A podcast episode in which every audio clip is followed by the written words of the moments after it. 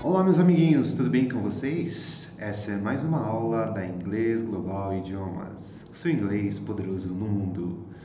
É, pessoal, é, na aula de hoje eu queria ensinar algo que é dúvida para muitas pessoas, é para muitos dos meus alunos, os iniciantes, eles sempre confundem. Eu confundo também, na verdade, é, mas a gente tenta buscar os melhores exemplos é, na gramática para poder responder a, as perguntas, né?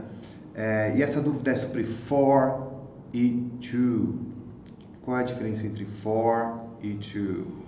E é engraçado que isso é algo que até mesmo os nativos, quando são perguntados sobre a diferença, meio que gaguejam para responder, é, assim como nós, falantes da língua portuguesa, é, a gente não tem um conhecimento tão avançado gramatical. Nem todos têm, né? Alguns têm é, um conhecimento mais avançado da gramática portuguesa, que não é meu caso.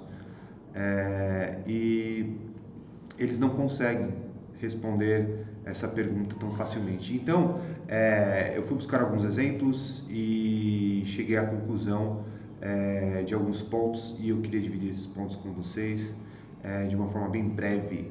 É, qual a diferença entre for e to? For, que é para, da mesma que é para em português, for to é para, mas for ele é usado para beneficiar. Então, tudo que beneficia vai ser usado for. E to é tudo que tem uma transferência, ou seja, que vai de um lugar para outro. Seja é, você andando para um lugar ou você dando alguma coisa para alguém, usa-se to. Então, tudo que beneficia, é, a gente usa o for. Então vamos dar um exemplo. Uh, this, this, this is for you. Isso é para você. É como se eu estivesse é, beneficiando você com esse produto que eu estou lhe dando, tá? This is for you, porque isso é um presente ou algo que eu estou te dando, é, que provavelmente você vai ter algum benefício, você vai poder usar. Então usa-se for, porque te beneficia, tá? É, se eu falasse eu vou dar esse produto para você, eu falaria I will give this product to you. Eu vou dar para você esse aqui. I give to you. Por quê? Porque está saindo de mim e está indo para você. Então toda vez que você falar a palavra give, que é o verbo dar, você usa com a preposição to, tá? Give to. Se fosse vender, sell to. Se você vai para algum lugar, I go to. Por quê? Porque tem é, um movimento de um lugar para outro. Então, toda vez que tem uma transferência, tem um movimento, usa-se to. Então vamos lá. Se eu perguntar para você é, sobre uma cerveja, uh, dê uma cerveja a alguém, você está beneficiando ou você está de, dando de um lugar para outro? Se você respondeu to, você está certo.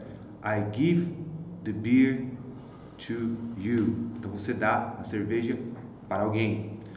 Uh, mas se você pega a cerveja, por exemplo, ó, this is for you. Isso aqui é para você. Tipo, você está dando uma cerveja para alguém. Você, é para você, estou te beneficiando, eu comprei uma cerveja para você. This is for you, você beneficiou. Mas no caso, você deu para aquela pessoa. Então, you gave to him. Ok? Você deu a cerveja para ele, para ela.